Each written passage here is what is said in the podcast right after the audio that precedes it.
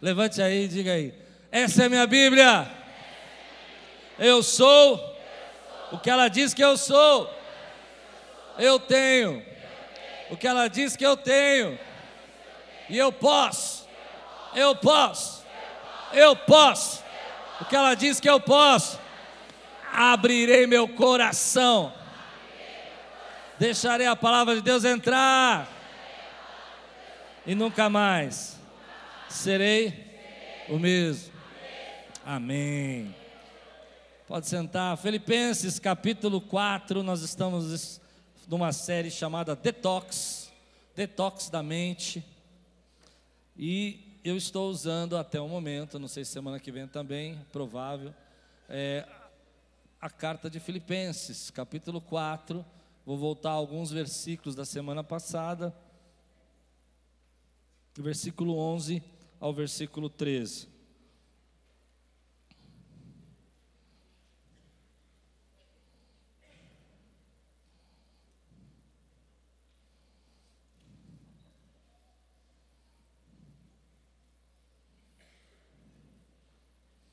Se você encontrou, está pronto para ler, diga estou pronto. Não estou dizendo isso porque esteja necessitado, pois aprendi a adaptar-me a toda e qualquer circunstância. Sei o que é passar necessidade e sei o que é ter fartura. Aprendi o segredo de viver contente. Diga comigo, aprendi o segredo de viver contente. Vamos fazer de novo? E no final você dá um sorriso. Aprendi o segredo de viver contente. Vocês estão ruins demais hoje. Eu vou forçar a barra aqui. Aprendi, mas é um sorriso assim, sabe? Aquele sorriso meio Muppets. Aprendi o segredo de viver contente. Aê, muito bom, muito bom, muito bom. Vamos continuar ah, em toda e qualquer situação, seja bem alimentado, seja com fome, tendo muito ou passando necessidade. Agora todo mundo conhece essa parte, gosta. Tudo posso. Vamos dizer juntos? Tudo. Bem forte. Tudo. Aleluia. Vamos orar. Senhor, obrigado pela tua palavra que nos conforta, que nos alimenta. Vem agora, Senhor, e fala a nossa alma, trata o nosso coração, Senhor. Permita que a nossa mente seja agora, Senhor, tranquilizada e o nosso coração esteja em paz, em nome de Jesus. Amém. Vocês fizeram exercício essa semana? Esqueceram? Que era só falar coisas boas? É. Fez?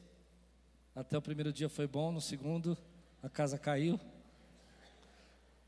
Cada vez que brigou, teve que falar três vezes um elogio. Conseguiu? Ano passado, eu tive uma das experiências que mais marcou a minha vida. Nós fomos para a África. Nós chegamos num avião muito pequeno, um tico-teco. O avião cabia 40 pessoas.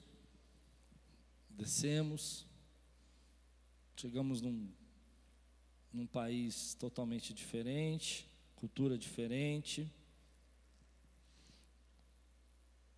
E eu sou uma pessoa muito observadora. Se você não conhece, eu, eu gosto de analisar o que está acontecendo. E quando nós chegamos nas aldeias e nas casas, que não são casas, são cabanas com teto de palha, esteira no chão, Aquelas pessoas eram muito felizes. Elas estavam sempre muito contentes. E eu vou abrir meu coração para você, acho que eu nunca falei isso, isso me incomodava. Como é que pessoas com tão pouco podiam ser tão contentes? Como é que pessoa que, por exemplo, não tem uma casa para morar, mora numa cabana com uma casa de barro, com teto de palha, dorme numa esteira, podem fazer tanta festa, e pode fazer um culto de três, quatro horas, celebrando a bondade de Deus, sem carro, sem saúde, sem plano de saúde, sem viagem para Disney, Eu sei que você está triste porque Deus não te deu, mas vai chegar, você vai conhecer o Mickey. Não é? Como é que as pessoas ficam tão contentes? E eu, como sou uma pessoa assim por natureza observadora, eu falei, esse pessoal está me enganando. Esse pessoal está cevando, né? falando, sorrindo, feliz, mas na prática eles não são assim. E os dias foram passando, e aquela alegria. O camarada anda 20 quilômetros para assistir o culto.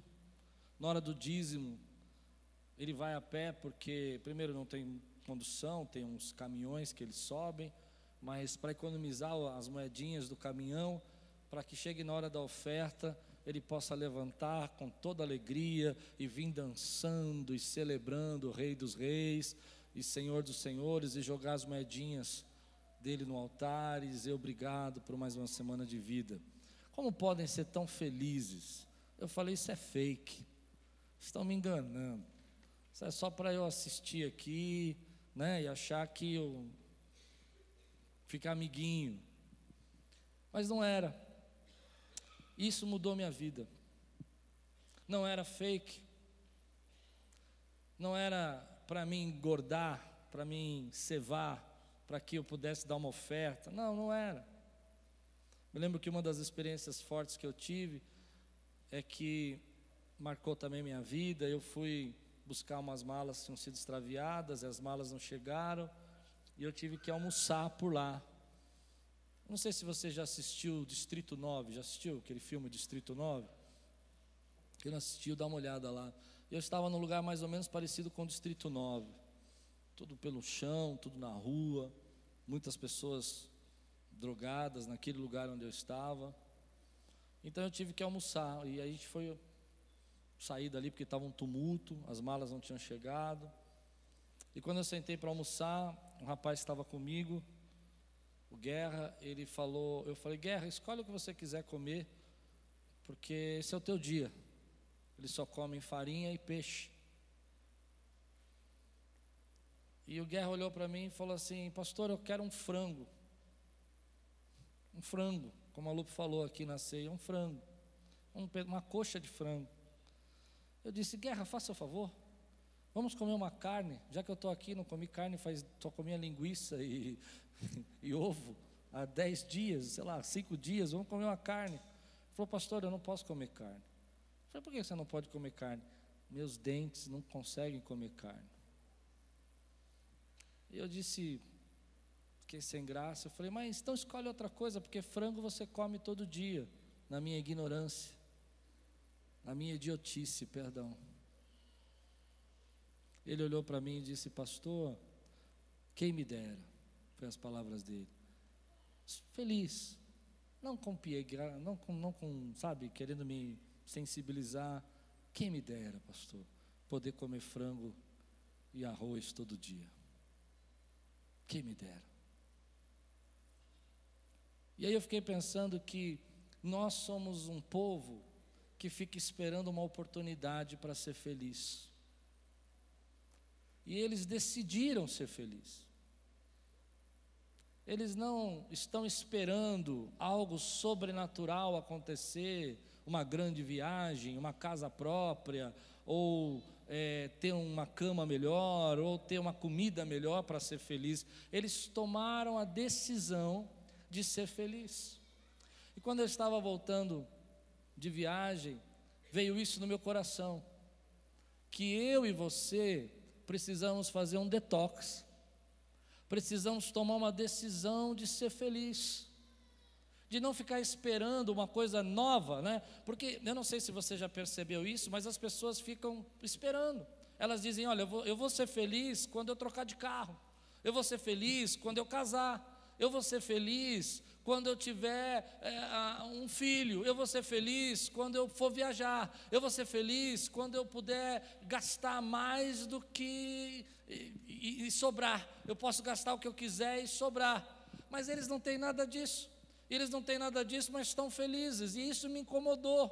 Porque no meu coração, a grande lição que eu saí da África pra, com ela foi: tome uma decisão na sua vida, seja feliz aonde você está, como você está, com quem você é. Você pode dizer amém por isso, querido? Eu não sei se você se sensibiliza como eu, mas eu conheço muita gente aqui e sei que muita gente está esperando uma coisa acontecer para ser feliz, mas nessa manhã eu quero que você tome uma decisão, querido, com cama, com esteira, com palha ou sem palha, com peixe e farinha, ou comendo macarronada no domingo, eu não sei. Você tem o direito de ser feliz. Então, quando eu voltei, eu fiquei pensando, falei, a partir de hoje eu tomo uma decisão. Não é fácil, como eu falei, semana passada você estava aqui, eu sou criado no pessimismo. Mas eu tomo uma decisão, e a decisão que eu tomo, querido, não importa o momento que eu estou passando na minha vida, tudo posso naquele que me fortalece. Você pode dizer isso? Tudo posso. É, mas eu não disse assim, não. Não é tudo posso naquele que me fortalece. Não, não é assim, não. Eu disse assim: tudo Se você ler o texto, Paulo está preso, você sabe disso, já te expliquei semana passada. Ele está vivendo esse momento da vida dele. E ele está dizendo: Olha, eu, não, eu, eu aprendi a estar contente em qualquer situação, aprendi a estar contente com comida ou sem comida, aprendi a estar contente, querido, com muitas coisas ou com poucas coisas, aprendi a ser contente, estar contente em qualquer situação, porque tudo posso naquele que me fortalece. E essa foi a resposta que eu trouxe. Como aquele povo podia ser tão feliz? Ah, porque eles não conhecem. Eles conhecem sim, eles têm celular. É incrível isso. Você vai numa choupana, eles têm celular. O plano de celular lá, como não tem telefone, essas coisas, é mais baratinho para eles poderem ter um celular. A maioria é pré-pago, mas tem. Eles assistem filminhos pela internet, eles veem, eles sabem o que é viajar, eles sabem tudo isso, mas eles aprenderam a estar contente em qualquer situação. Eles olharam para a vida deles e tomaram uma decisão, e é essa decisão que eu estou desafiando você a tomar. Você parar de ficar olhando para a tua vida, esperando alguma coisa melhor do que você já tem acontecer para você ser feliz. Meu querido irmão, quero te dar um conselho pastoral. Chega em casa, pastor Klaus ensinando você. Chega na sua casa, pega a tua esposa, pega teus filhos, pega a tua mãe, se você não é casado. Querido, pega alguém que você ama, olha para essa pessoa nos olhos e fala: Eita, coisa boa ter você comigo aqui hoje. Pega o teu filho, querido, e, e dá uma olhada assim no olho e fala assim: que bênção! Ah, mas não tem nada, mas que bênção! Porque o tudo posso naquele que me fortalece, é saber que você tem uma força dentro de você, que é Deus, a presença do Espírito Santo, te sustentando nos momentos mais difíceis da sua vida, querido, e que você vai poder passar momentos bons, mas vai passar momentos difíceis, e que você não precisa ficar esperando algo novo acontecer para que você seja feliz. Está aí, é seu direito, é sua escolha. Você se levantar hoje assim, ei, eu vou estar contente em qualquer situação, porque eu tenho um Deus que opera na minha vida. Então eu saí de lá meio, meio machucado. Porque eu sou o tipo do cara que fica esperando alguma coisa boa acontecer para estar tá feliz. Entende ou não? Ah, que legal, comprei uma bicicleta nova, agora eu posso ficar feliz. Ah, que legal, olha, a igreja está sendo abençoada, nós estamos conseguindo terminar a terceira parte. Agora, quando terminar a terceira parte da bancada, eu vou ficar feliz. Só eu sou assim ou não? Todos nós, querido. Eu estava pensando sobre, sobre isso e a maneira como a gente enxerga a nossa vida e cheguei a quatro ladrões da nossa alegria. Quatro coisas que estão roubando a nossa alegria e o nosso direito de estar feliz. Mas lembra, eu preciso frisar isso, porque semana passada eu falei do livre-arbítrio e hoje eu quero falar que a decisão é sua. Pare de esperar um momento, diga assim: eu vou parar de esperar algo acontecer para ser feliz. Eu escolho ser feliz. agora, porque tudo eu posso naquele que me fortalece.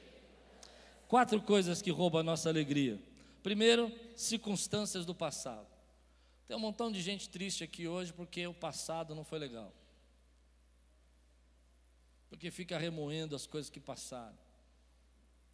O ladrão da alegria está dentro de você. O tempo todo você fica pensando que você não teve a infância que você deveria ter, que aquela pessoa não devia ter te tratado assim, que você não deveria ter feito isso ou ter feito aquilo. Não resolve nada, porque já passou, você não consegue mudar nada, mas eu diria que pelo menos 25% das pessoas que estão tristes aqui estão tristes por causa de circunstâncias do passado. Seja com os pais, seja com a sua própria vida, seja com coisas que fizeram. Esse é o primeiro ladrão da sua alegria. Você olha para o passado o tempo todo e fica pensando. Eu já fui assim. Eu já fui assim, eu ficava pensando que papai era muito rico e ele podia ter me dado uma educação melhor, por isso que eu não conseguia escrever livros, porque meu português era muito ruim, porque eu estudei em escola pública. Não, não deu para entender, não? Dá para entender? E aí você começa a reclamar, como é que o meu pai podia ser um cara rico e deixar a gente passar fome? Como é que ele podia ser rico e dar uma camisa, uma calça para mim por ano, morar na chácara Flora, ter um apartamento por andar e a gente andar de quichute e calça jeans o ano inteiro. Circunstâncias do passado que ficam te assombrando no presente, roubando a sua alegria.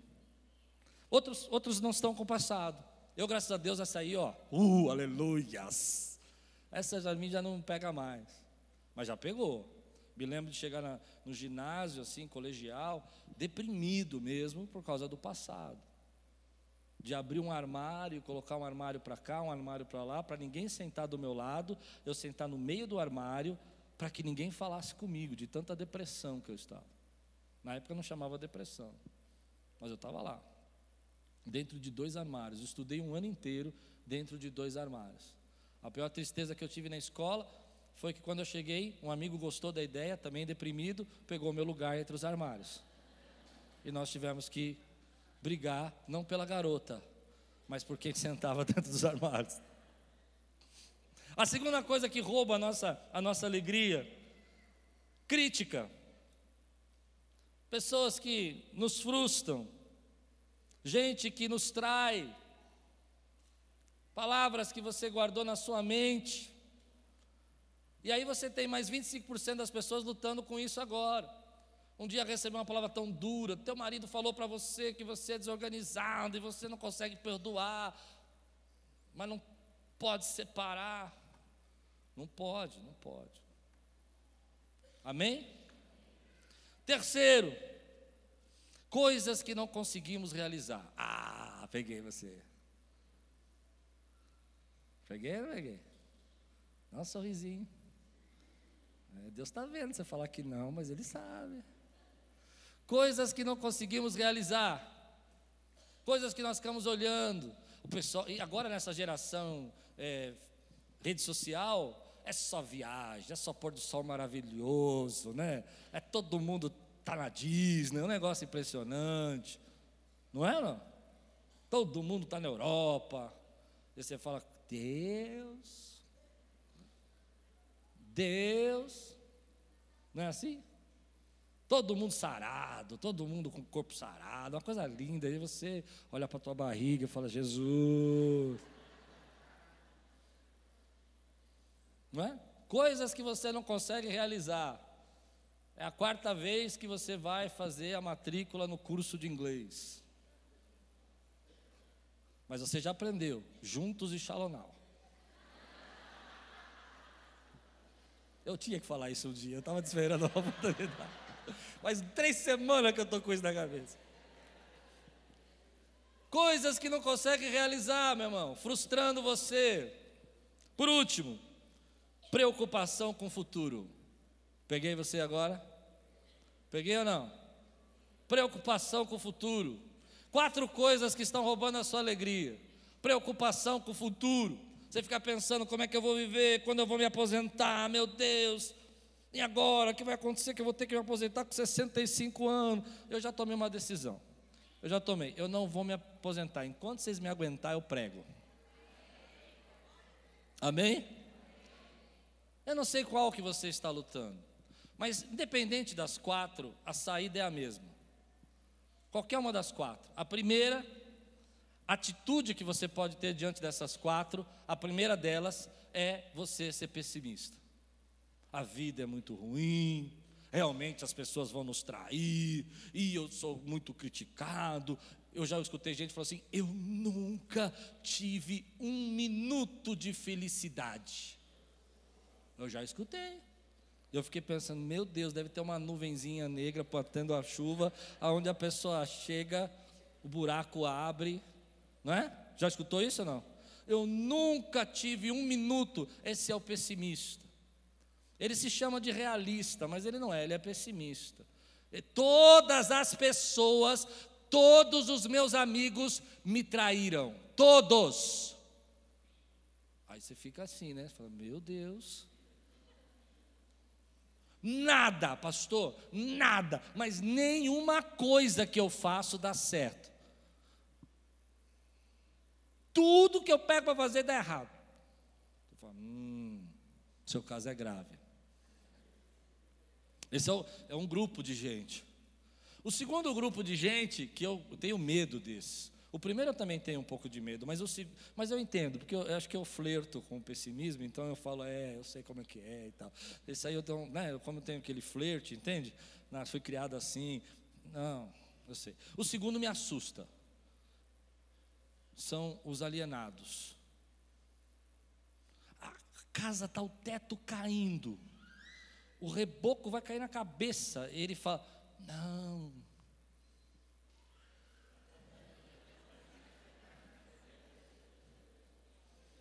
Jesus, eu tenho medo desses, não é? Ele está andando na rua, vem o ônibus, passa frente a ele porque ele está distraído. Você fala: Meu Deus, Deus te deu livramento. Não, tinha dois centímetros. É, está... Conhece gente assim ou não? Você fala: guarda um pouco aí, junta para fazer um negócio legal. Você está muito ansioso, você está muito nervoso. Eu fico assustado. Eu já contei para você uma história engraçada, né? Um camarada aqui na igreja, muito tempo atrás, a esposa dele estava brigando com ele. Você lá viu essa história? E ele estava brigando. Porque ela estava brava porque o sofá tinha quebrado o pé e ele colocou uma latinha de Nescau. e ela veio reclamar para mim. Eu falei, irmã, eu não sei trocar pé de sofá ainda, mas se eu pudesse ajudar. É, e aí ela falou assim, ele falou, eu falei, mas irmã, quebrou, ele vai consertar. Dez anos, pastor? Dez anos? Mas a resposta daquele homem clareou toda a minha ideia. Falou, pastor, o senhor tem que entender o seguinte, ela não entende isso, mas o senhor vai entender que o senhor é homem. A latinha era do tamanho exato do pé. falei, claro. Como eu não pensei nisso? Vamos quebrar todos os pés e colocar quatro latinhas de Nescau. Esse me assusta. Porque a vida está aí, querido, você tem que viver, amém? Mas para mim, o terceiro e correto é aquele que Paulo nos ensina é entender que a vida tem momentos de dificuldade, a vida tem momentos de alegria, mas pela fé você pode enfrentar todos, todos esses momentos. Diga comigo, pela fé eu posso enfrentar. Não é ser pessimista, dizer que tudo é ruim, porque você teve momentos que foi bom. Amém, querido? Mas também não é ser alienado e deixar as coisas acontecerem e colocar o pezinho de Nescau na, no sofá e ficar dez anos agradecendo a Deus, porque a lata era do tamanho certo. É uma decisão de você encarar a tua vida com fé, com, com mente livre, com paz no coração, sabendo que Deus está na sua vida, sabendo que Deus opera em você e que você pode enfrentar. Meu querido, às vezes nós precisamos desfrutar um pouco que Deus nos deu. E para desfrutar isso, nós temos que entender um segredo. Um segredo que eu quero compartilhar com você nessa manhã, espero que você entenda. Você está orando errado. E você não entende por que, que as coisas não acontecem na sua vida. E elas não acontecem porque você está orando errado. Você está orando para Deus fazer coisas que Ele não faz. Está querendo fazer as coisas que Ele tem que fazer. Eu vou dar um exemplo para você. Deus nunca fez uma cadeira. Verdade ou não? Nunca fez uma mesa. Fez? Nunca ele fez isso. Nunca fez uma cadeira. Mas Deus criou as árvores. Ele criou as árvores e colocou as árvores aí, a madeira, e disse para nós: olha, vocês têm criatividade, vocês têm a criatividade, e vocês vão usar a criatividade para transformar isso que eu criei, para fazer com que isso seja bênção na sua vida. E o homem com a sua criatividade, ele vai lá, pega a madeira, ele faz uma casa, ele vai lá, pega a madeira, ele faz uma cadeira, ele vai lá, pega a madeira, ele faz uma mesa. Por quê? Porque Deus nos fez assim.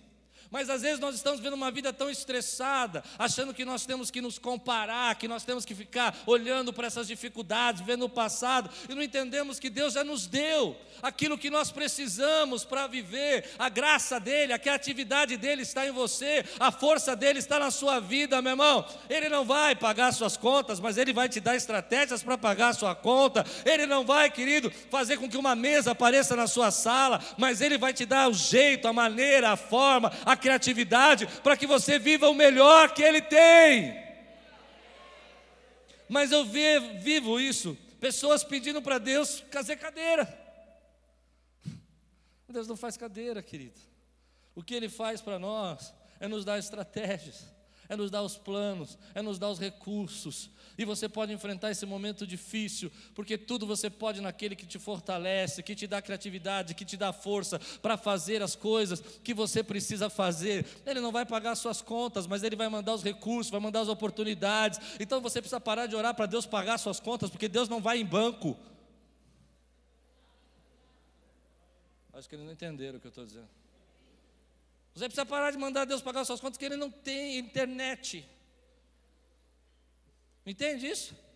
Mas Ele vai te dar o recurso, a estratégia, a força, porque você, quando aprende a estar incontente com qualquer situação, você começa a receber de Deus os milagres, as bênçãos. Se você crê nisso, eu quero ver você dizer glória a Deus por isso, meu irmão. E Ele não vai deixar você sem cadeira, mas é você que vai fazer cadeira. Meu tempo acabou, mas eu queria pregar mais 10 minutos. Você me dá esses 10 minutos? Abra comigo aqui. Essa semana eu estava lendo um texto. Eu vou correr um pouco, eu vou para o final, senão não vai dar tempo. Jeremias capítulo 29, mas esse texto, querido, você precisa sair com ele daqui hoje. Eu vou, eu vou forçar mais 10 minutos, porque você precisa sair com ele daqui. Amém, querido? Ele vai ser o seu alimento. Você entendeu o que eu quis dizer? Que Deus não faz cadeiras, Olha o que vai acontecer aqui em Jeremias capítulo 29, versículo 4 a 7 primeiro. Vamos ler dois textos desse mesmo capítulo. Posso ler, irmãos? Estão prontos? Jeremias 29. Assim diz o Senhor dos exércitos, o Deus de Israel, a todos os. Ó, oh, note isso, você precisa prestar atenção agora na leitura, porque a leitura vai falar com você. Assim diz o Senhor dos exércitos, o Deus de toda e todos os, a todos os o que é exilado? Gente que foi mandado, gente que foi excluído, gente que foi colocado para fora. O povo está exilado. E está exilado aonde? Que deportei de Jerusalém para a Babilônia. Não, Deus pega esse povo, que é o povo dele, ele é o Deus de Israel, eles estavam errados, e Deus vai dar uma lição neles e manda eles exilado para a Babilônia. Certo? Foi deportado. Agora veja se faz sentido para você a profecia. Veja se faz sentido. Construam casas e habitem nelas. Plantem jardins. Aonde? Aonde? Aonde? Na Babilônia. Deus está dizendo para esse povo: construa casas e plante jardins na Babilônia. Ele está dizendo: e como seus frutos. Case-se, tenham filhos e filhas, escolham mulheres para casar-se com seus filhos, e deem as suas filhas em casamento, para que também tenham filhos e filhas. Multiplique-se, não diminuam, busque a prosperidade da cidade para a qual eu os deportei, e orem ao Senhor em favor dela, porque a prosperidade de vocês depende da prosperidade. Eu estava lendo essa semana, eu falei, não estou entendendo. O senhor pega o povo, manda deportado, coloca de escravo e manda fazer um jardim? Acho que nem você está entendendo. Deus pega esse povo, manda para a Babilônia e manda fazer um jardim. Faça um pomar. Construa um jardim. E comecei a orar por isso. Porque quando você olha para essa cidade, você percebe que você está no meio de uma Babilônia. Muitas culturas, muitas pessoas falando. E a gente tem que viver aqui. Nós somos cristãos, mas nós estamos aqui. A nossa pátria é celestial, mas nós estamos aqui. E aqui que nós estamos, Deus está falando para você: faça da sua vida um jardim. Faça da sua vida um jardim, construa um pomar. Em outras palavras, Deus está dizendo assim: com aquilo que você tem nas suas mãos e aquilo que Deus te deu, faça o melhor, viva o melhor. Se você mora, querido, no meio da Babilônia, coloca lá. Eu me lembro da dona Luísa quando eu faço isso. A dona Luísa me deu uma lição de vida. Eu tinha um programa de rádio, eu não ia falar dela, mas eu vou falar. Programa de rádio, a dona Luísa ligava todo dia. Ô oh, pastor, vem me visitar. Todo dia. Um dia eu, eu vou visitar a dona Luísa. Eu vou. Essa mulher é fiel. Eu vou, ela tinha uma, uma placa na perna, 12 pinos. Era uma senhora, tipo tia Anastácia, sabe? Muito simpática. Eu falei, eu vou lá visitar, mas com os pinos, então ela não andava, não tinha muita mobilidade. Cheguei na casa da dona Luísa. Nunca entrei numa casa tão pequena e nunca entrei numa casa tão limpa. Não, você não entendeu o que eu estou dizendo. A casa dela era uma cozinha, que não era cozinha, era uma parede. Na frente da parede da cozinha tinha uma cama. Entende isso? Não, uma mesa, perdão, uma mesa bem pequenininha, uma cortina e a cama atravessada. Essa era a casa da dona Luísa. A dona Luísa me recebe com uma torta e uma Coca-Cola. E disse: Vamos fazer uma festa porque você está aqui. Tapa na cara. Não, você não entendeu. Posso falar para você? Tapa na minha cara estava murmurando, estava reclamando da vida, estava chorando. A dona Luísa faz uma torta. A torta da dona Luísa não era das melhores, mas era uma torta, era uma torta. A Coca-Cola estava boa. Eu vou falar, calma. Daqui a pouco aquela senhora com 12 pinos, vivendo de INSS, morando naquela casinha limpa, limpa, limpa. Pensa numa casinha lustrada, chão batido, mas assim, ó, sabe quando passa aquela, aquela cera vermelha? A gente não usa mais, mas passa aquela cera e passa tudo limpo, limpo, coisa linda. A dona Luísa falou assim: oramos e cantamos hinos e comemos a torta, e foi uma alegria, e tomamos a Coca-Cola. Daqui a pouco eu falei: Dona Luísa, eu vou embora. Estava com o irmão da igreja me acompanhando. Nós vamos embora, nós temos que ir. Ah, sim, filho, sim. Eu não consigo falar ela sem chorar. Ela pega um pacotinho, uma, uma sacola de supermercado, duas caixas. Aquela mulher ganhava 200, 300 reais por mês. E ela fala assim para mim, pastor, eu comprei para minhas netinhas duas caixas de bombom para você levar para ela, mas fala que fui eu que dei, pastor.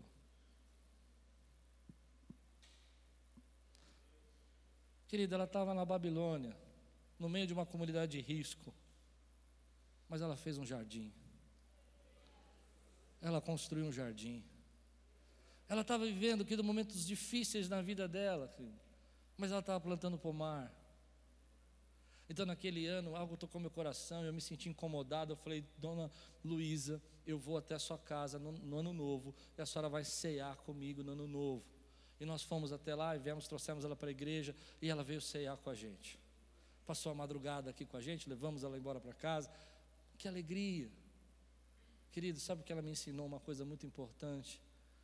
Às vezes você está numa situação difícil, mas faça da sua vida um grande pomar.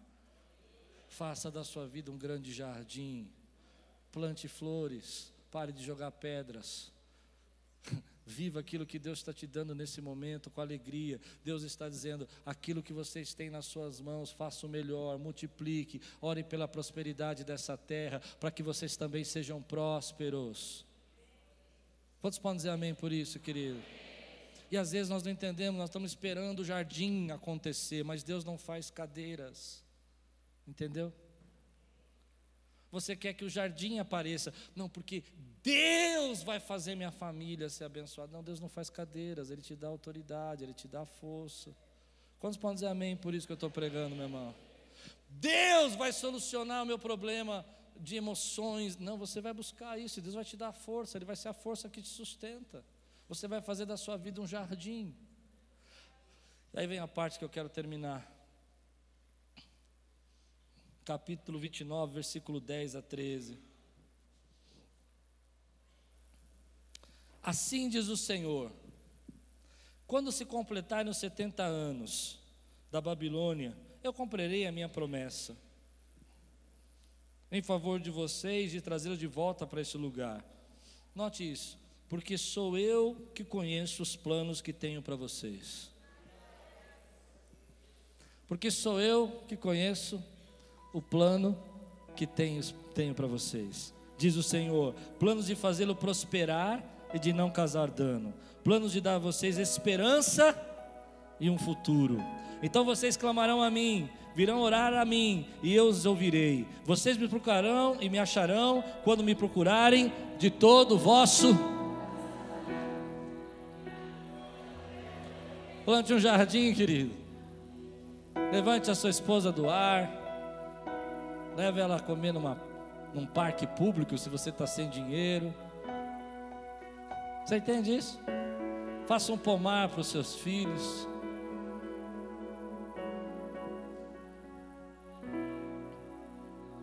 Porque Deus tem um tempo para cumprir suas promessas. E no tempo determinado Ele vai cumprir promessas. E aquilo que você ainda não viu acontecer, que você acha que não se realizou, Ele tem um tempo determinado para cumprir as promessas. Ele sabe a hora de determinar na sua vida que agora chegou o tempo de você sair dessa Babilônia, dessa situação, desses problemas, porque você fez lá o melhor que você podia, porque você plantou o seu pomar, mas ele não esqueceu nenhuma das promessas. A Bíblia diz, querido, que ele tem planos a teu respeito. Ele tem planos a teu respeito case, se multiplique, tenha filhos, prospere, mas ele não esquece nenhum dos planos que ele tem a teu respeito. Ele não esqueceu de nenhum desses planos que ele tem a teu respeito ainda. A palavra de Deus fala que ele tem esperança e um futuro para nós. Então, querido, quando nós estamos plantando um jardim, fazendo o melhor que nós estamos ali no nosso trabalho, o melhor que nós estamos às vezes num emprego que não é um bom emprego, mas que é o que Deus nos abriu, quando nós estamos fazendo o melhor que nós podemos, querido, no momento de condição que nós estamos vivendo, plantando o nosso pomar, ainda assim Deus está dizendo para você: eu sei os pensamentos que tenho a vosso respeito, eu tenho pensamentos de te dar paz, eu tenho pensamento de te dar prosperidade. E o futuro, você me clamará e eu te responderei. Você clamará a mim e eu te responderei. Faça um detox da tua mente, querido. Você está hoje vivendo momentos da sua vida que podem ser muito difíceis, mas sempre dá para plantar um jardim. Eu fiquei pensando, me perdoe a liberdade que eu tenho, eu estou em casa, eu estou na minha família. Eu falei, mas Deus, que loucura é essa? Senhor manda o povo para Babilônia, escravo, e manda fazer um jardim. Falei para Deus, da janela da minha sala, eu fico vendo assim um pouco uma cidade. Eu fiquei vendo todos aqueles prédios. Eu falei, nossa, eu habito no meio de uma Babilônia. E o Espírito Santo falou assim para mim: plante jardim. plante um jardim porque eu sei os pensamentos que eu tenho a vosso respeito, e nenhuma das promessas que eu fiz a você pode demorar 10, 20 ou 30 anos, todas elas eu vou cumprir na sua vida, porque eu sou Deus, querido, que sei o que tenho a fazer na tua vida. Um plano, um plano, um plano. Deus tem um plano, Deus tem um plano. Então eu quero terminar assim. Não importa a sua idade, mas você conhece gente jovem dura, difícil. E você conhece pessoas de uma idade que nem o tio Cornélio, 85 anos, feliz. Outro dia o tio Cornélio me deu um abraço, eu, eu fiquei olhando assim, falei, falei para mim, viu tio, não falei para você. Falei, cara, se eu chegar a 85 anos com essa alegria de fazer, falar do Evangelho, não falei para você, olha, isso aí. Falei, meu Deus do céu, 85 anos com essa alegria. Sabe, ele me abraçou agora e falou assim: Hoje eu participei do teatro infantil pela primeira vez. Coisa linda, isso é lindo, me emocionou. Porque você entende isso? É uma escolha. É uma escolha, não deve ser fácil. tantos anos de ministério, 40 anos de ministério, não deve ser fácil, mais de 40 anos, ele, ele começou não era nascido. Mas sabe que eu entendo isso, querido?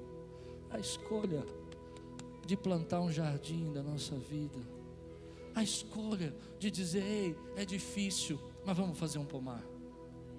E nós vamos comer das frutas desse pomar que nós estamos plantando. E jamais fazendo jardins e plantando pomar, Deus vai deixar que alguma das suas promessas sejam esquecidas. No tempo certo, no período certo, na hora exata, as promessas vão se cumprir, porque Ele diz: Eu sei os pensamentos que eu tenho a vosso respeito. Se você pode receber essa palavra, fica de pé no teu lugar, dá um grande glória a Deus, glória querido. A Deus. Faça da sua vida um jardim. Aleluia.